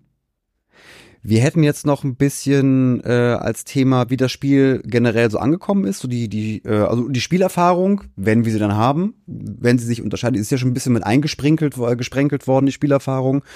Und wie das Spiel bei Release so angekommen ist. Äh, und heute. Ich habe da mal ein bisschen reingeguckt in die einschlägigen Bewertungsportale. Äh, es, ist, war, es war relativ schwierig, vom also Original-Release-Datum irgendwelche Bewertungen zu bekommen, weil das halt alles äh, in noch in echten Zeitschriften geschrieben worden ist und die sind heute nicht alle digitalisiert worden. Ähm, aber ein paar äh, Artikel habe ich gelesen. Ist, er- ist es der schlecht verkaufteste Zelda-Teil? Nee, Drittschlechteste. Drittschlechteste. Aber zu dem Zeitpunkt war das dann irgendwie von allen Zelda-Teilen, die rausgekommen sind, war das wieder der schwächste. Ähm, aber keiner, aber wenn man da heute noch mal nach ein paar Jahren drüber guckt, keiner weiß mehr so richtig warum. So. Also was ein Grund war sicherlich, also das haben wir eben nicht gesagt, äh, es ist irgendwie 2004 veröffentlicht worden. Äh, und das war also in Japan, ich glaube in Deutschland oder Europa ist dann irgendwie Anfang 2005. Äh, und das war eigentlich die Zeit, also einen Monat später ist in Japan der 3D, äh, der DS veröffentlicht worden. Mhm. Also war sicherlich auch das Ende der GBA-Zeit. Naja gut, aber der DS konnte ja die GWA äh, Cartridge spielen. Stimmt, das stimmt. Trotzdem kann ich mir vorstellen, weißt du, dann kamen ja gleichzeitig kommen ja irgendwelche Release-Titel für Ja. DS raus. ja, stimmt. Also äh, die sind halt noch mal Da dann, wurde schon Werbung gemacht. Ja, die haben auch noch mal eine Grafikgeneration oben drauf gepackt. Ja, Ja, aber weil es wurde sich dann in der Retrospektive noch mal angeguckt und äh, da, das ist jetzt irgendwie der Ausschlag in die andere Seite, dass dann irgendwie, was war das, irgendwie Spieletipps oder irgendwie er hat geschrieben, das beste Zelda, was er halt lang mal wieder gespielt hat. Und ich denke, ja, okay, so geil war es jetzt auch. Also es ist, ein, das ist wirklich ein schönes Spiel. Das ist ein schönes, nettes Spiel. Das kann man, wenn ich irgendwie in der Bahn sitze, würde ich mich darüber freuen, das auf meinem Handy spielen zu können. So, oder würde ich mir halt dafür mein GBA mitnehmen, ähm, um das mal wegzusnacken. Ist das schon aber das beste Zelda äh, seit langer Zeit? Vielleicht war es auch, ich meine, auf der, äh, auf der 3D-Konsole ist ja, also auf der großen Heimkonsole, ist ja The Wind Waker rausgekommen. Vielleicht waren die Leute auch einfach froh, dass sie nochmal so ein klassisches Link to the Past ähnliches oder aufgebohrtes hatten, weil Ja. Wind Waker ist ja eigentlich sehr schlecht angekommen, also so auch mal als Idee. Ja, ja, aber dann so die, am Anfang die Kritiken waren eher meh, obwohl es auch gelobt wurde, dass es sehr, es ist sehr kreativ, vielseitig ist, dass die Geschichte schön ist, dass die Aufmachung schön ist und so weiter und so fort. Hat aber nicht so ganz gezündet. Im Nachhinein betrachtet äh, schreiben jetzt einige, ähm, nee, war super Spiel. So, also ist ein Must-Play. Aber wenn- Metakritik ist auch gut. Also wenn man sich das heute anguckt, so glaube ich, Ja. das hat hier äh, eine 89 Ja. und beim User Score auch eine 8,8. Die Famitsu damals hat auch einen guten Score gegeben, aber sonst auf jeden Fall so, wie du sagst, Dennis. So, das hatte ich auch. Also Famitsu hat eine 36, ist ja ungefähr eine 90er Wertung dann. Ähm, ja. Ja, also zum Beispiel IGN schreibt halt noch irgendwie äh, certainly worthy to sit among the best of the Zelda. Ja. Best. So, und wir denke, äh, also okay. Ähm, warum schreiben die das jetzt? So brauchen, weil, weil das ist halt auch gut. IGN muss man muss man unter Vorbehalt genießen, weil die halt alles irgendwie geil finden müssen, sonst kriegen die keine Spiele mehr, die sie reviewen können. Das ist halt, ich weiß, die haben einmal ähm, irgendwie diesen Mario-Titel für die Wii U reviewed, wo du den Mehrspieler-Modus hast. äh, Und äh, ähm, Das 2D Mario oder welches meinst du? ich weiß, wo du, wo einer auf dem Wii U-Pad spielt und die anderen äh, Oder meinst du einfach New Super Mario? ich, ich glaube New, New Super Mario Bros. U. Äh, und da haben die so ein Video von gemacht und die haben wirklich nur darüber abgerotzt. Wirklich so. Und dann denkst du, oh, der, der muss das Spiel ja wirklich hassen. Acht von zehn. Dir, okay. Also das ist so, das, also wie gesagt, wenn man was bei IGN liest, die, ähm, das ist schwierig. Zumindest beim User Score. Persönliche Erfahrung. Ich möchte die. Was klingt ja auch, was ihr berichtet, klingt ja schon sehr positiv. Also wenn man sagt, man möchte mobiles Zelda, irgendwie 2D-Zelda.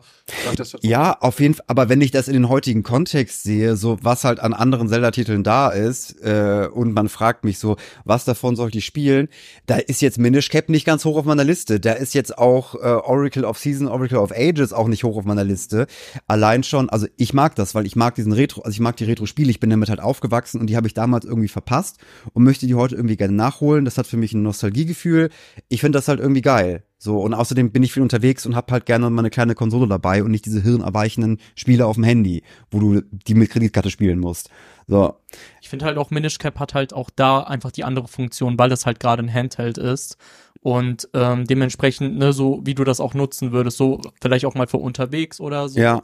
Da würde ich auch sagen, geht auf jeden Fall auch eine Auf klare jeden Fall. Empfehlung raus. Und, Und- wie gesagt, das Spiel ist halt gut gealtert. Du Ja. kannst halt immer noch, also wir, wir haben drüber, also mit das, das Button-Layout, so mit den, mit deinen äh, ähm, Gegenständen, ist ein bisschen doof, aber im Großen und Ganzen, das spielt sich halt immer noch knackig. So, und das ist das Wichtigste. Wenn ich jetzt überlege, Resident Evil Zero und 1, verbrenn es bitte.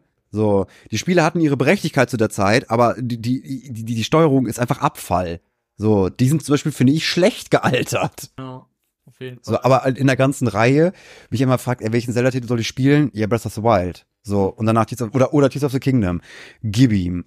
So, und dann je nachdem, wenn dir das Spaß macht, dann guck doch vielleicht mal irgendwie in Ocarina of Time, Majora's Mask, Skyward Sword irgendwie rein. Wenn dir das Spaß macht, dann guck doch mal in The Minish Cap rein und so weiter. Oder Link Between Worlds. So, ähm, oder das, das Remake von Link's Awakening für die Switch. Oh, das ist auch sehr gut. So, da kann man zuerst reingucken, anstatt, also ich würde jetzt nicht sofort sagen, oh, Minish Cap. Auf jeden Fall. Also ich, auf, das stimmt. Auf der anderen Seite, wenn du sagst, ich habe dieses Abo, kannst du es halt für einen kleinen Preis mal irgendwie anspielen. Ja, Also wenn du- wenn du das, Als, also eigentlich die Hürde ist gering. Geringer als. ja, ja, ja, also unter dem Aspekt so, wenn du sagst, ey, du hast das Abo eh und deine Switch oft dabei, dann hau rein. So, dann, dann, kann- dann probier's einfach mal aus, ob sie gefällt, weil das ist ja dann, es ist nicht gratis, Abos kosten Geld, aber es ist dann sehr, sehr günstig. Ja. Ja, es- genau, passt. Und ich, also wie, wir eben schon gesagt haben, drittschlechte, also 1,7, äh, 1,76 Millionen verkaufte Exemplare. Ja, das ist auch Spricht dann wirklich. auch ein bisschen für sich. Ich, ich, äh, mein Akt, der, wenn ich einen Aktienkurs sehe, dann weine ich sofort. 1,7 Millionen Exemplare. What the fuck? Und das ist schlecht verkauft. Ja, gut, aber wie gesagt, also im Großen und Ganzen, ähm, charmantes Spiel. Ja, sieht Ja. sehr charmant aus, die Ideen auch. Also guckt euch auch mal ähm, YouTube an, da kriegt ihr ein Gefühl irgendwie, gerade dieses größten, großen, größten Thema. Also es wirkte einfach schon irgendwie. Ich fand es, also es hat mich neugieriger gemacht als keine Ahnung, so Link to the Past zu spielen. Also einfach so, also das ne, Link to the Past ist irgendwie der große Klassiker. Ja, ja, ja. Als ich es gesehen habe, habe ich gedacht, ja, das, das klingt das, also ist irgendwie anziehend. Ja, vor allem, weil auch ähm, Link to the Past war ja nochmal äh, deutlich Dungeon-lastiger. Und in Minish Cap war das ja äh, auch schon damals besonders, dass es ja gar nicht so krass Dungeon-lastig war. Es gab ja insgesamt nur fünf Dungeons. Und sonst hat sich ja auch der ganze Rest komplett auf der Overworld gespielt und konnte ja wirklich so viel machen. Ja, äh, Ja, klasse. Im Großen und Ganzen. Äh, haben wir noch die Zeit für so Four Swords oder ähm, wollen wir das, wollen wir diesen angehängten Titel irgendwo anders anhängen? Eigentlich, eigentlich müssten wir äh, die äh, Link to the Past Folge machen und dann Four Swords da anhängen. Mhm. Ja, aber also nach der Timeline würde äh, ja offiziell Force Wars jetzt hinterherkommen. Mhm. Ich würde auch sagen, wir hängen das noch dran. Dann hängen wir das noch dran. Äh, ist auch, ist auch kein langer, ist auch kein langer Eintrag. Aber machen wir es einfach noch kurz. Gut, dann ähm, kommt, äh, wie Emma schon gesagt hat, in der Timeline nach The Minish Cap kommt der Blockbuster-Titel Four Swords, den es halt einmal für den GBA rausgekommen ist und dann nochmal für den GameCube. Richtig, wobei es für die GameCube ein komplett anderes Spiel wieder war, Obwohl was man auch für- alleine spielen konnte. Was man auch alleine spielen war, was aber identisch heißt, was man aber auch mit seinen Game Boy Advance Link-Cabeln anschließen konnte. genau. Ähm, über welchen Teil, wir, wir reden über beide Teile, weil, ach, Four Swords, was soll man sagen? Also den ersten, den Four Swords für den GBA konnte keiner, konnte keiner spielen. Ja. Also die, die drei Leute, die den gespielt haben, die es geschafft haben, irgendwie vier Leute zusammenzukriegen, vier Link-Cables, einen Hub und alle das Spiel hatten, äh, unmöglich. Mhm. So, vor- zum heutigen Stand hatten wir auch schon mal gehabt, irgendwie, es ist einfach unmöglich. Ja. Das war auch ähm, der Gedanke damals. Also man hat ja gesehen, der GBA ist super erfolgreich, der Game Boy, äh, GameCube halt nicht. Mhm. Und dann haben sie sich halt überlegt, wie kriegen wir das denn zusammen? Also wie Mhm. machen wir aus dem Erfolg vom GBA, Ja. sch- schaufeln wir ein paar Spieler zum äh, GameCube rüber. Und so ist das Konzept entstanden. Also es gab es wohl noch mal bei irgendeinem Pac-Man-Spiel oder gab es öfters, aber gut wohl beim Pac-Man-Spiel und bei irgendeinem Final Fantasy, ich habe es mal aufgeschrieben, Crystal Chronicles, ja. Hm. Also Ja. die Idee war sozusagen, wie, wie bringen wir eigentlich die Popularität, Popularität des Game Boy Advanced rüber zum Game. Mhm. Ja, macht auf jeden Fall Sinn, nur ähm, kann ich jetzt auch aus eigener Erfahrung sprechen. Also in meinem Freundeskreis damals hatten wir halt alle nur die GameCube, aber halt kein GBA. Äh, also so genau äh, in die andere Richtung. Mhm. Und dann war das halt auch so, ja, okay, das ist halt keine Option, weil du hättest dir dann halt schon damals eine komplett neuen äh, GBA halt, äh, holen müssen und dann halt die ganzen Link-Kabel und so. Ah, Wahnsinn. also das ist dann Ja. auf jeden Fall auch schon weggefallen. Ich weiß damals unter meinen Kollegen, einer hatte einen Game Boy Advance, Mhm. aber das war das reiche Kind aus der Neubausiedlung. also wirklich, äh, das war nicht auszumalen. Ein Gamecube und, Ja. ein, und du ha- zwei, du willst, Dennis, du willst zwei Nintendos? Das aber ganz schön, das aber viel. Natürlich. Das aber Geburtstag und Weihnachten gleichzeitig. Äh, wieder kommen noch Spiele rein. Du hast doch jetzt deine zwei Nintendos. Das, so, ja, was soll man sagen? Ja, ich musste mich Ja, damals auch entscheiden zwischen GameCube oder Game Boy, aber ich habe dann den GameCube genommen mit Ja. Donkey Konga. Clevere Entscheidung. Auf jeden Fall. Deswegen, Sind auch viel wert heute, oder? Hast du das noch? Ich habe das noch. Ja. Auch die Bongos. Cool. oh, geil. Ja, war ein sehr geiles Spiel. Teil 2 und 3 kamen leider nie nach Deutschland, aber da waren noch mal äh, noch äh, coolere Lieder teilweise. Natürlich auch der wunderschöne Song äh, äh, hier von Smash Mouth, äh, All Star, war Ah, dann cool. auch noch dabei. Übrigens, wenn ihr ähm, Interesse an Emmas Zelda-Musikstil habt, wir haben in unserem YouTube-Kanal, hat Emma noch eine Playlist zusammengestellt. Also wenn ihr quasi Emmat kuratierte Zelda-Songs sucht. Oh ja. Macht euch eine Kerze an, Genau. Glas Rotwein und in die Wanne und hört euch Emmats Playlist an. Apropos Kerze, da fällt mir gerade noch ein, das hatte ich auch gar nicht erzählt. Äh, ich war noch auf einem Zelda-Konzert, ähm, was ein, äh, was auch äh, ein äh, sogenanntes äh, Candlelight-Konzert war. Nerd. Ja. Ich hab's geschenkt bekommen, okay? Das soll ich zu meiner Verteidigung zu sagen. Habe ich jetzt auch so gemacht. Ich bereue nichts. Aber war, war sehr schön. ähm, die Geschichte von Four Swords. Ja. Was passiert denn da so? Ja. Eigentlich, eigentlich nicht so viel. Also Fatih wird halt, äh, bricht halt das Siegel, wird, wird praktisch wiederbelebt, äh, äh, wie- wieder auferstanden und ähm, ja, Ist halt eindeutig ein Filler-Titel. auf jeden Fall. So, das ist Auf halt, ey, Fall. wir haben jetzt irgendwie, wir haben noch so ein paar Charaktere, die wir da reinschmeißen können. Ist auch eigentlich bums egal, was, was die Geschichte erzählt wird, aber ihr könnt zu viert spielen. Ja. Fertig, setze Story. Es Ja, kam wohl also einfach dieser Four Swords von Link to the Past. Also das gab ja das Remake, was wir eben erwähnt haben. Der Hm. Teil, der Titel kam wohl gut an, also diese Erweiterung. Mhm. Und dann hat man wahrscheinlich einfach gesagt, komm, wir benutzen die Assets. Ich glaube, ein bisschen von Wind Waker ist ja auch wieder drin. Dann noch von dem Minish Cap und so. Ja, es sieht halt auch so ein bisschen, äh, ähm, bisschen aus wie, ähm, nicht Spirit Tracks, sondern das andere. Phantom Hourglass. Ja, Phantom Hourglass. Mhm. Ja, das stimmt. Ja. So, was halt auch für mich so, also zum Beispiel Phantom Hourglass ist für mich halt auch irgendwie so ein Fill Filler-Titel. Vor allen Dingen, weil du es mit dem Stift spielen musst. Das ist so ein Abturner. Das ist so ein unfassbarer Abturner. Ich habe mich so gefreut, dass ich diesen Titel, ich habe, weil ich halt die ganzen alten DS, also die, die Zelda-Titel irgendwie sammel und äh, Phantom Hourglass in die Finger bekommen und dann wie gesagt, wie, was soll das bedeuten? Ich muss mit dem Stift spielen. Das ist ja richtig scheiße. Äh, Ich glaube, das hat auch viele frustriert. Ne? Mein Bruder hat das damals auch gehabt und auch dieses Mario 64 mit dem Oh, Besteck. Ich glaube, da ja. hat er, Ah. echt, da hat er gar nicht gemocht. Mario 64 DS war sowieso einer der schwächsten Remakes. Ja, egal, das ist nochmal was ganz anderes. Mhm, mhm. Da kommen wir wieder zum Anfang des Themas. So, Nintendo, please. Ja. Ihr könnt, ihr könnt, ihr macht so tolle Spiele. Warum macht ihr dann das? Ja, aber groß, das, das ist das Hauptaugenmerk, äh, ist halt, ho- hol dir drei Freunde und zock das Spiel. Hier hast du einen Gegner, den du eventuell schon kennst. Töte ihn. ja. Punkt. Ja, das Spiel ist doch sehr kurz. Also mit einer Spiellänge von geschätzt circa zwei bis vier Stunden hat man das auch echt fix durch. Also wie gesagt, ne, so die Grundidee finde ich auch echt cool und für so einen äh, gemeinsamen äh, Spieleabend Ja. ist bestimmt mega nice, aber halt das überhaupt anzuspielen, Ich finde jetzt irgendwie den Eintrag in die Timeline ist halt so, ja, halt nicht sein müssen. ja warum? Ja, So, das ist einfach unnötig. ja safe. Also das hätte man also- gerne rauslassen können und dafür Breath of the Wild und Tears of the Kingdom. Ja, ja, genau. Also das, es soll ja nicht heißen, dass wir irgendwie, das ist jetzt, ja, das schlechte Spiel, das soll überhaupt nicht auftauchen, aber es kann doch einfach das sein, was es ist. Einfach ein, ein Multiplayer oder irgendwie der erste Multiplayer-Titel im Zelda-Franchise, was einfach ausprobiert wurde. Ja. So, und das, das muss ja gar nicht in die verstrickte Geschichte von dahinter ein- eingefasst werden. Es kann doch einfach separat stehen. Mhm. So, das wär, haben wir jetzt gemacht. Beruhigt euch alle wieder. Ähm, wir werden dadurch nicht die Geschichte ruinieren. So, oder, oder auch mal Fan- Fans, bitte entspannt euch. Wir wollten mal gerne das und das machen und ausprobieren und das mit Zelda machen.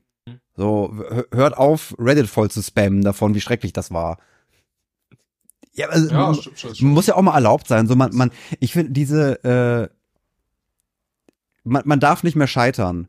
So, und halt in, die, in dieser Zeit, wo die, die Spiele kleiner waren, ähm, und man Sachen halt irgendwie noch ausprobieren konnte, ist es halt aus, aus gescheiterten Spielen kann auch, oder so gescheiterten Projekten können halt auch geilere Projekte raus werden, weil man daraus irgendwie was gelernt hat.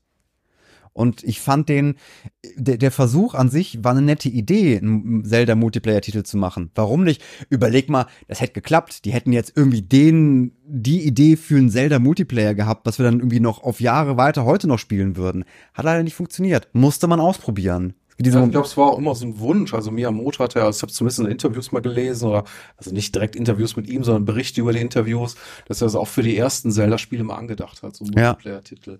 So, und ich, ich kenne das halt, gemoddet. Gibt es das auch irgendwie Multiplayer Breath of the Wild? Ja. Äh, das ist auch irgendwie ganz witzig. Ich hätte eigentlich auch gedacht, dass Tears so Multiplayer-Part bekommt, aber also ich glaube eigentlich, dass sie noch mal was mitmachen. Also was vielleicht Ja, noch eine Besonderheit ist, zumindest wenn man das mit dem Gamecube spielt, fand ich irgendwie die Idee ganz cool, dass man halt äh, den GBA ja als Controller hat. Ja. Mhm. Und du spielst ja auf deinem, auf deinem Fernseher dann, aber wenn du äh, in ein Haus gehst oder in eine Höhle gehst, spielst du also einen Ja. Spieler, spielst du auf deinem GBA weiter. Das fand ich eigentlich, Ja. das ist ja so Ja, ja. Vorläufer von der sehr erfolgreichen Wii U.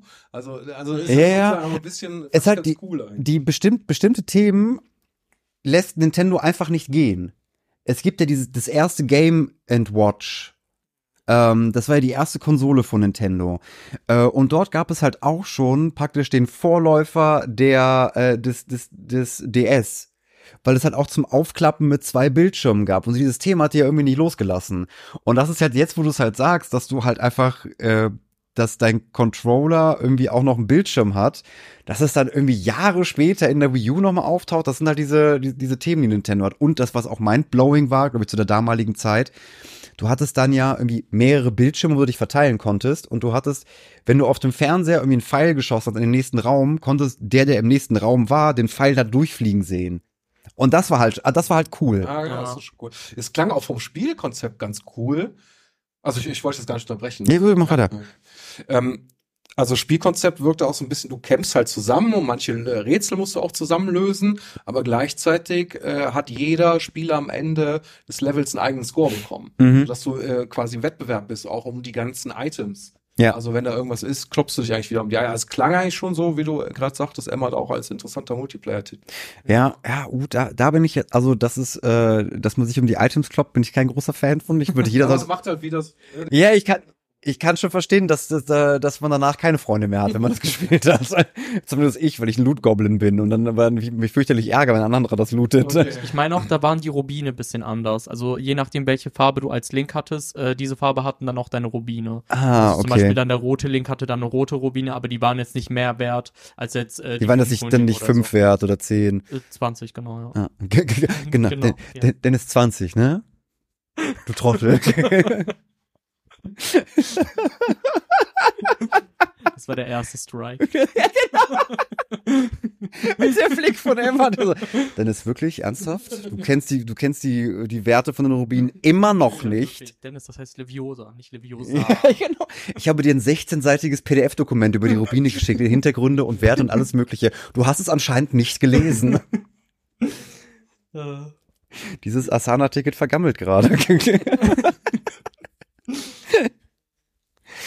Ja, du äh, hattest ja noch angesprochen, dass wir auch äh, Force Wars Adventures noch kurz ansprechen können. Ja, ja, ja. Ähm, äh, das also wir haben jetzt über den, den Game Boy Advance Titel gesprochen und Genau. jetzt sprechen wir über den Nintendo GameCube Titel, der äh, natürlich vollkommen unverwirrend den exakt gleichen Namen hat, das exakt gleiche Spielprinzip, nur halt auf dem GameCube, aber mit Game Boy Advance, aber eine ganz andere Geschichte ist. Genau, also ähm, Force Wars Adventures äh, heißt es auf der GameCube und ähm, in der Timeline spielt das auch ähm, offiziell ganz woanders, also spielt nicht genau nach Four Swords. Die Geschichte ist zwar dieselbe, dass äh, Fatih wieder aufersteht. Ähm, warum das in der Timeline ganz woanders ist, Gandalf scheint da auch eine Rolle zu spielen, weil er Mhm. da halt äh, auch reinkarniert ist. Ähm, Four Swords Adventures ist halt auch so aufgebaut, dass du ein bisschen wie in Mario auch so ein Level-System hast. Ja, Genau, und wahrscheinlich haben die sich halt auch damals einfach nichts dabei gedacht, haben das halt gemacht, dachten sich, ja, Gandalf Ja. Party, ganz cool und Die Äh, haben halt einfach die Assets benutzt, die da waren. So, komm, wir knüppeln jetzt eben mal eine Geschichte zusammen, so, darauf kommt es halt nicht an. Richtig, aber gerade deswegen äh, haben sie es dann halt äh, sich die Mühe gemacht, okay, wo können wir das in der Timeline am besten äh, einsetzen?